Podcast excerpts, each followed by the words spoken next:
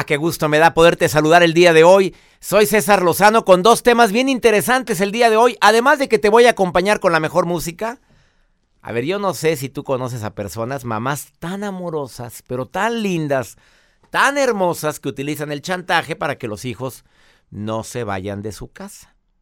Mi hijita, es que cómo me voy a quedar yo sola cuando tú te caes, ya traes novio, ya sabía. Y lo, y lo disfrazan así como, me encanta, mi hijita. Ay, ya veo más pronto mi, mi soledad. De ese tipo de chantajes, porque siempre van desde el miedo o desde la culpa.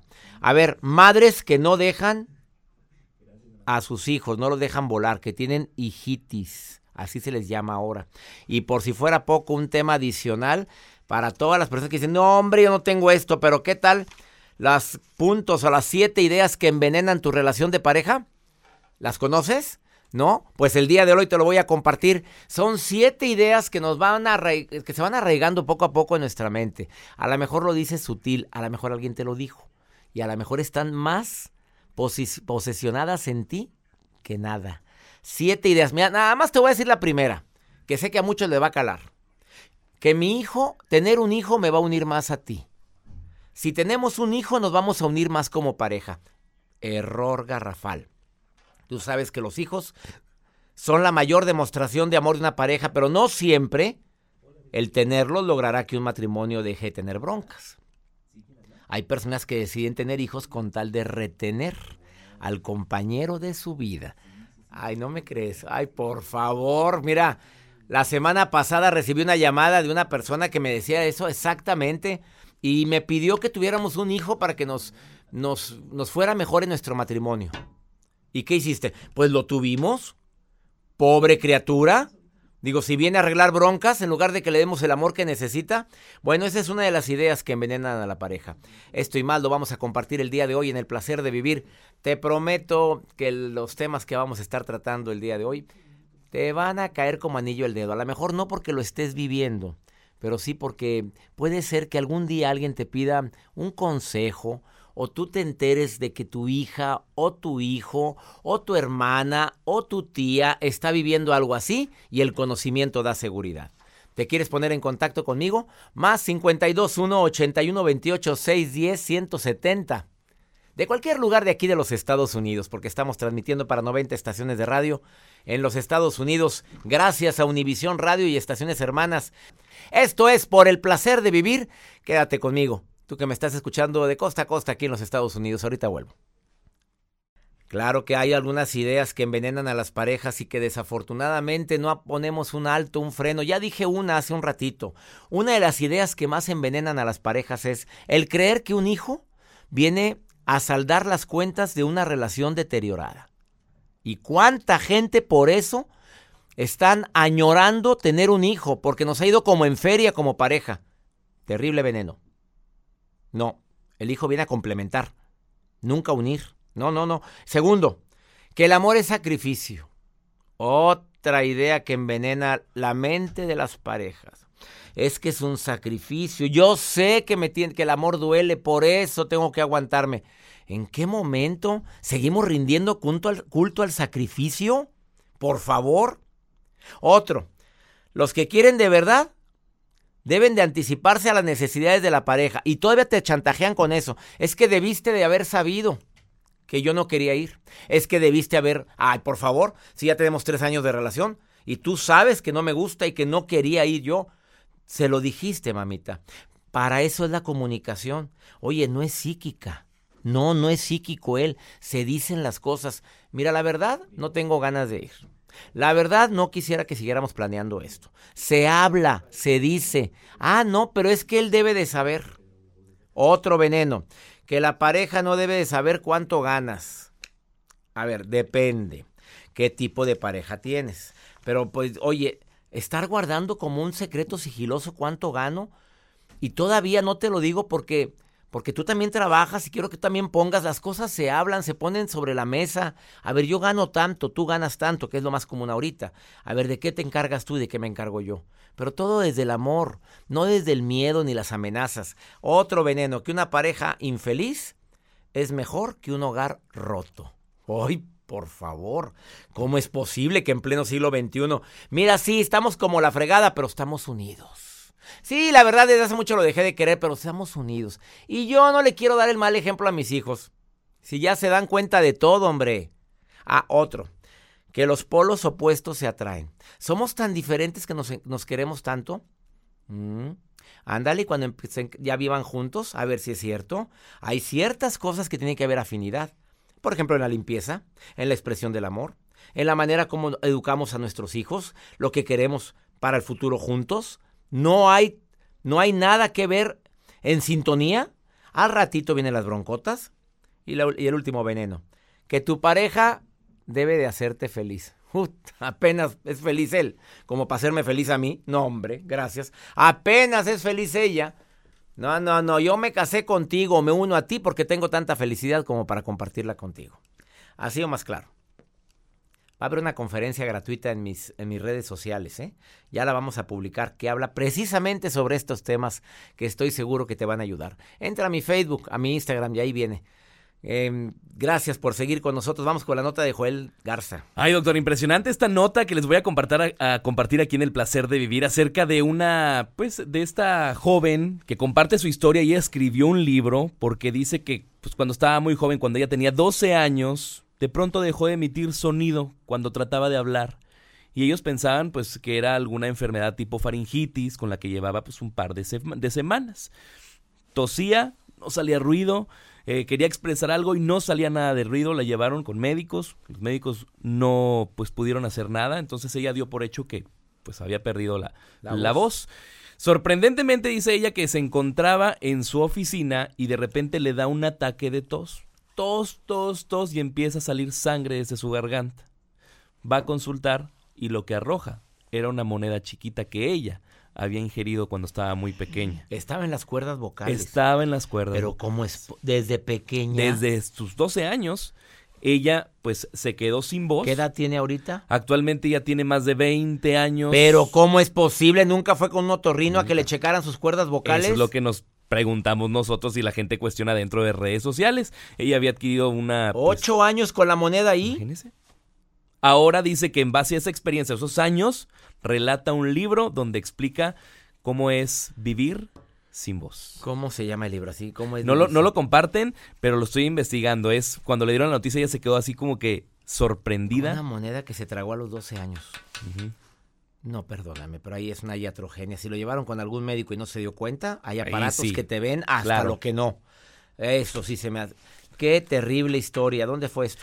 Esto fue en Estados Unidos. Les voy a compartir la información dentro de mis redes sociales, arroba Joel Garza-bajo. Arroba Joel Garza-bajo. Gracias, Joel, por tus notas, notas raras, por raras. Y está, está comprobada esta nota. Está comprobada, por supuesto. La compartieron en medios internacionales. Quédate con nosotros en el placer de vivir. Oye, ¿conoces a alguien que tenga mamitis? Que no deja a su hijo, pero mira, que ni le dé el aire a la criaturita porque es un bebito de 36 años. Esta lagartona me lo quiere robar. No puede ser. Aquí estás mejor con tu mamá, mijito. Con tu mamá. Así hay mamás, ¿eh? Quédate con nosotros porque eso vamos a platicar al ratito. Ahorita volvemos. Estás en el placer de vivir. Tampoco quiero minimizar una situación que muchas mamás viven, sufren, que es el síndrome del nido vacío, que se refiere al conjunto de emociones que les pasan al papá o a la mamá cuando los hijos se marchan definitivamente de casa. Eso es una pérdida para muchos padres o madres, donde los hijos verdaderamente le dan alegría a ese hogar, pues que aunque ya están grandes y de repente empiezan a tener esa soledad o sienten esa soledad. Pero mira, estoy leyendo aquí un mensaje. ¿Qué hago con mi madre? Me dice una persona que me está escuchando y dice, omite por favor mi nombre, porque mi mamá te escucha todos los días. Me voy a casar el mes que entra. Tu tema me cae como anillo al dedo. Aunque no lo creas, mi mamá, bueno, dice que ama a mi futura esposa. aquí viene el nombre, pero mejor no lo digo.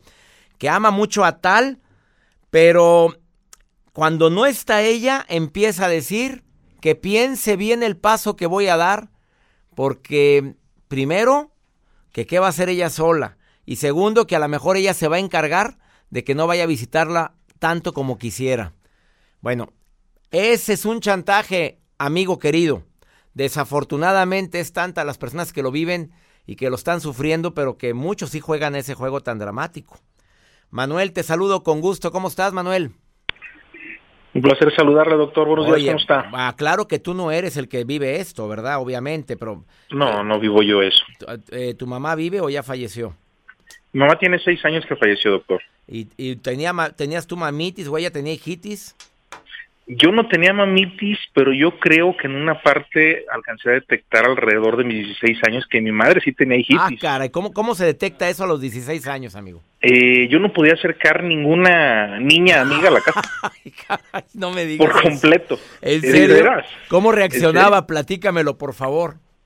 Mi mamá, ¿qué era lo que decía? Eh, para empezar, tenía una regla fundamental que era que yo podía tener novia hasta que terminara mi carrera.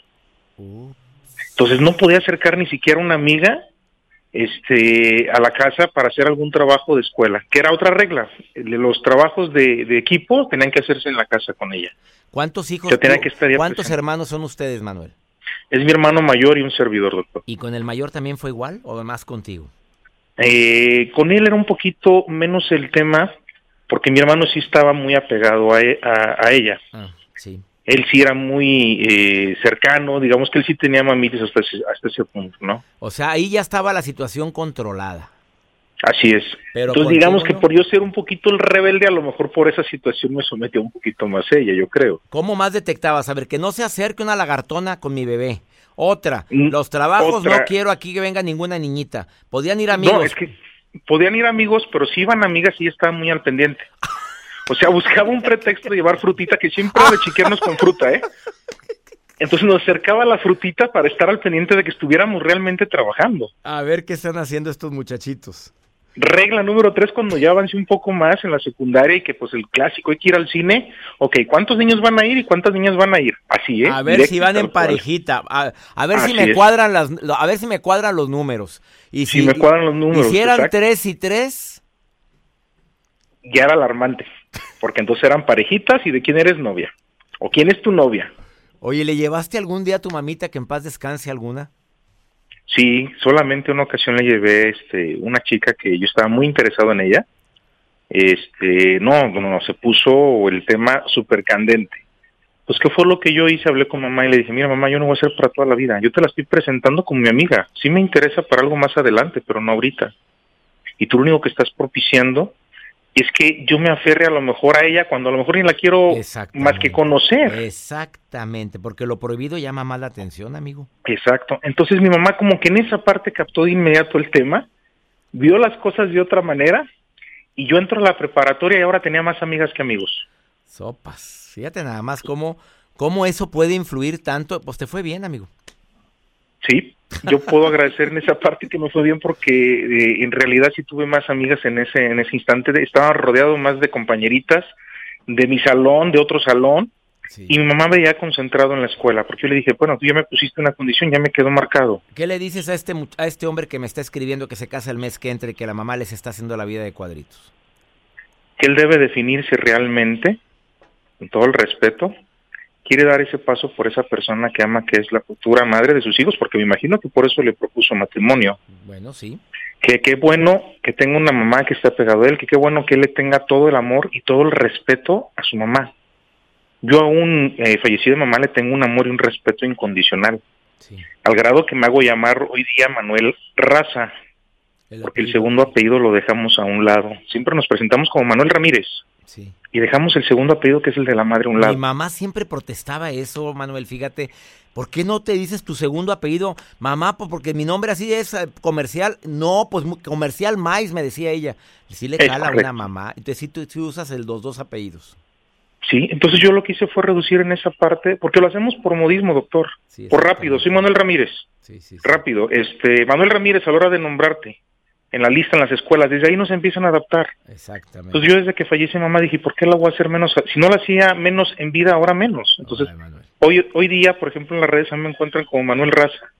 Estoy registrado en Google Maps como Manuel Raza por lo mismo. Mi segundo apellido es Qué homenaje tan lindo a tu madre, aunque fue, pues, ¿cómo digamos? Fue excesivo el amor que te tuvo y tú le haces un homenaje en su memoria. Manuel, te mando un abrazo y gracias por participar en el programa, Manuel. Estoy a sus órdenes, doctor. Ojalá y en la cápsula no me cuelgue para hablar un poquito con usted si me regalan unos minutos. Claro que sí, quédate, quédate aquí. Vamos a una breve pausa, no te vayas. Esto es por el placer de vivir. Y mira, más común de lo que creemos. Después de esta pausa platico con un especialista, Arlene López, para que te diga, ¿lo estás viviendo? Mira, te, te sugiero esto. O señoras, les va a hablar a ustedes esta terapeuta. Ahorita volvemos. Yo no sé qué tan común sea este tema, pero que me lo diga mi terapeuta Arlene López. Te saludo con gusto, querida Arlene. ¿Qué tan común es que las mamás no permitan o no quieren o en el fondo de su corazón, porque a lo mejor no es muy explícito, no desean que sus hijos se vayan de su casa, no los permiten volar? ¿Qué tan común es esto, querida Arlene? Te saludo con gusto. Hola César, te saludo con gusto y también a todos tus radioescuchas. Sabes que sí es muy común eh, sobre todo con las mamás que tienen una característica especial que es ser sobreprotectoras. Sabes que cuando una mamá es sobreprotectora, César, en el fondo tiene miedo a, estar sola y a no ser querida. Entonces dice, yo acepto a mis hijos aquí, no me importa que se peleen con la esposa, no me importa que, que, mm, que no sean unos, puedan tener unos buenos matrimonios o que no puedan avanzar en su vida, no me importa. Mi casa siempre va a estar abierta para ellos porque tienen miedo a, quedarse solas, entonces prefieren tener ahí a, todos los hijos. Y sabes que eso es mucho problema cuando tú tienes eh, un, te casas con un hombre que tiene mamitis. O sea, es un problema bien grave. Claro. Desafortunadamente, eh, para muchas mujeres es un infierno porque no mueve, no mueve un dedo si no le pregunta a la mamita. O que la mamá, que la mamá vale esto, o vamos con mi mamá y vamos con mi mamá casi tres veces por semana. Qué bonito que esté la familia unida, pero oye, ¿te la bañas? Sí, César, por eso es bien importante que cuando se casen sepan que cuando tú formas una familia, lo primordial es tu esposa y tus hijos. Claro. Lo primordial, porque por eso te va a pedir cuentas Dios, ¿no? ¿Cómo poder detectar que una mamá es sobreprotectora, querida Arlene? Mira, hay, hay unas características y la primera, la primera característica sería cuando necesita tener el control en todo de la vida de los hijos. ¿Qué hace si se va a ir de vacaciones, si no se va a ir de vacaciones? Eh, eh, todo, es más, la mamá sabe primero que la esposa.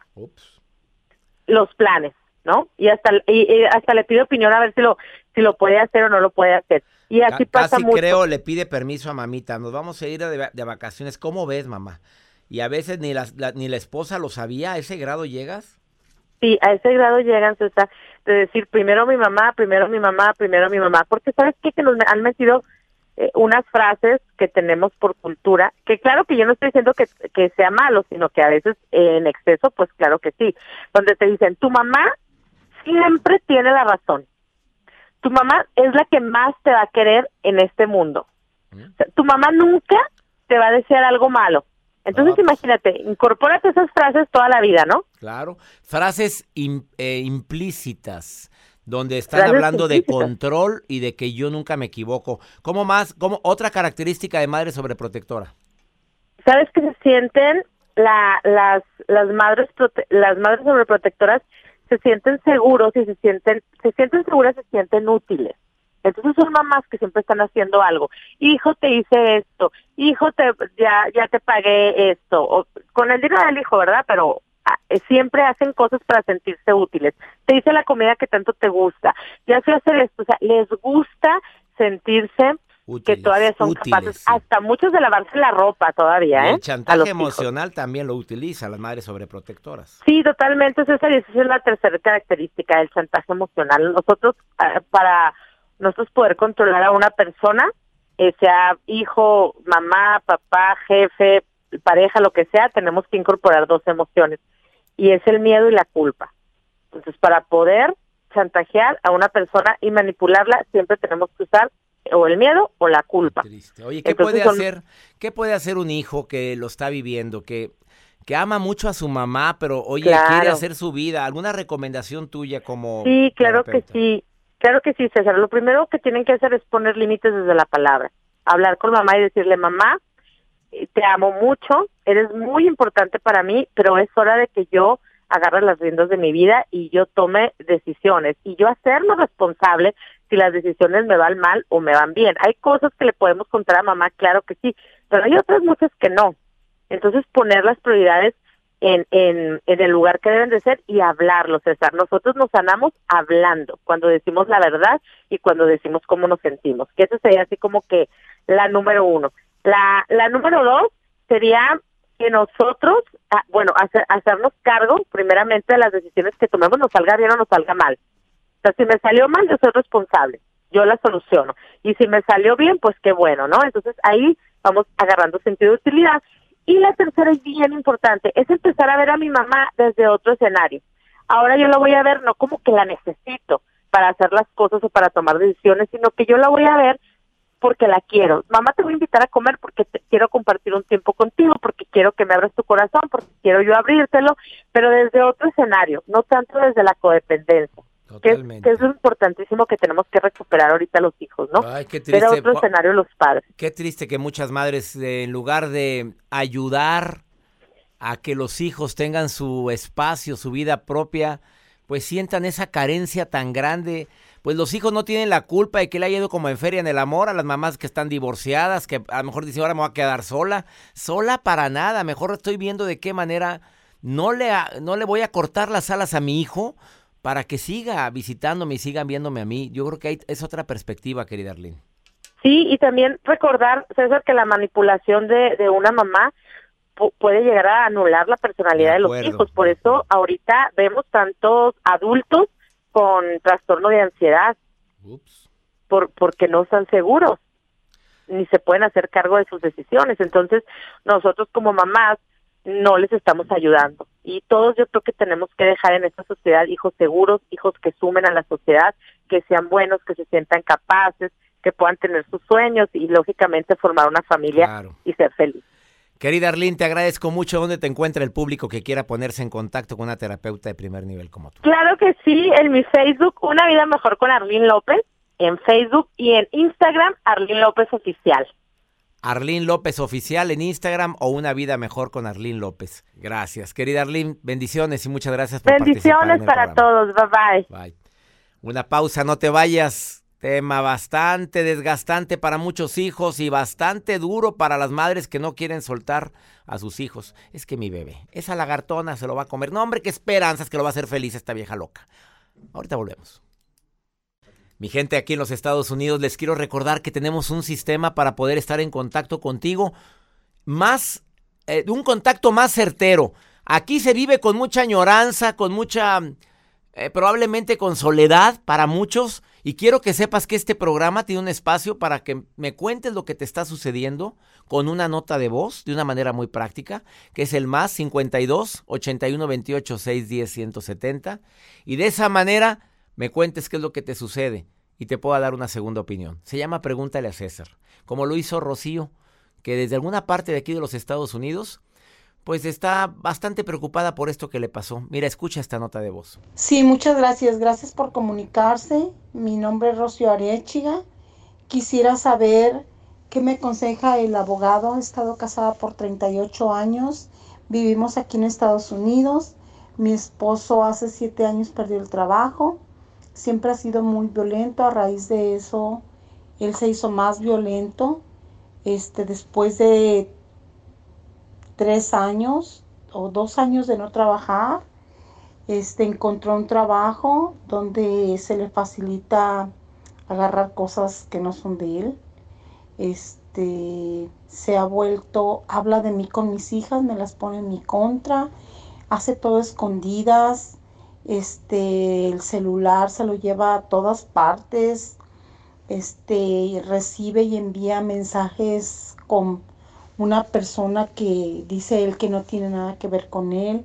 Yo ya estoy cansada, pero él me amenaza y me dice que me va a quitar todo, mi foro 1K, mi pensión, este, tenemos una casa propia, dice que yo me vaya. Se fue de la casa por siete meses, yo estuve pagándola sola, agarré un part-time para poder sacar todos los biles, los gastos adelante regresó y me pidió una oportunidad, pero duró una semana hablándome, después ya no me habla, tenemos así tres años, no me habla para nada, nos peleamos mucho, me corre de la casa, este, aconseja a mis hijas y no sé qué hacer. Este, quisiera que doctor me aconsejara qué hago. Me siento con mi autoestima por los suelos, me da miedo dejarlo. Este, no quiere salirse de la casa ni quiere que la vendamos, él quiere que yo sea la que me vaya. No sé qué hacer, doctor, por favor ayúdeme. Gracias. Vivir bajo amenazas es horrible, querida amiga. Obviamente no tienes nada que hacer con una persona que habla mal a tus espaldas, con tus hijas, imagínate, que ha sido violento, que, te amenaza de quitarte todo, que te dice gracias a mí, estás aquí. Oye, ¿cómo que no sé qué hacer? Perdóname, mi reina, perdóneme, pero vaya preparando su partida. Con alguien así, esos son los hombres violentos que después vemos en la televisión que hacen un daño tremendo a su pareja. No tienes nada que hacer con una persona así. Y mira, difícilmente yo recomiendo algo así en el programa, pero creo que tienes que abrir los ojos. ¿Qué estás haciendo con alguien así? Hable usted con su familia y tome decisiones por su bien. ¿No se quiere ir de la casa? Váyase usted, vámonos. Vámonos, vámonos. Olvídate de las cosas materiales ahorita. Usted está trabajando, usted está siendo autosuficiente. Empieza en un cuartito, donde sea, pero por el bien tuyo. ¿Qué estás haciendo con alguien tan violento? No puedo entender, de veras, me duele mucho. Por eso vemos tantas noticias horribles en la televisión aquí en los Estados Unidos, donde nos damos cuenta que un hombre maltrató, golpeó, mató a su esposa. Con amenazas. No, no se puede estar viviendo, ¿eh? Eh, tome usted la decisión. Tome usted la decisión por su bien, pero sobre todo, dices, me da miedo dejarlo todo. No quiere irse de la casa, ni que la vendamos, no sé qué hacer. Pues piensa ya por ti, ya no pienses por él. ¿Cuántas mujeres lo habrán vivido? Y ya nos vamos, mi gente linda. Me encanta compartir aquí en los Estados Unidos por el placer de vivir. Hoy saludo a mi gente de Nueva York, de Carolina del Norte, a la gente que me está escuchando en Las Vegas, Nevada. Que mi Dios bendiga tus pasos, tus decisiones. El problema, el problema no es lo que te pasa. El problema es cómo reaccionas a eso que te pasa. Ánimo, hasta la próxima. Si no sabes que el Spicy McCrispy tiene Spicy Pepper Sauce en el pan de arriba y en el pan de abajo, ¿qué sabes tú de la vida? Para, pa, pa, pa. JCPenney tenemos infinidad de regalos para el Día de las Madres hasta el domingo. Ahorra hasta 40% en todo Liz Claiborne y vístela de pieza a cabeza con la última moda. Además, aprovecha las ofertas Yes Please, con diamantes y piedras preciosas a 25 dólares para miembros de JCPenney Rewards. ¿Aún no eres miembro? Inscríbete. Es fácil y gratis. Y regálale a mamá todo lo que se merece. JCPenney. Vale la pena. Ofertas válidas hasta el 12 de mayo en selección de estilos. Aplican otras exclusiones. Joyerías excluye de los cupones. Detalles en la tienda jcp.com. Cassandra Sánchez Navarro junto a Catherine Siachoque y Verónica Bravo en la nueva serie de comedia original de VIX, Consuelo, disponible en la app de VIX ya.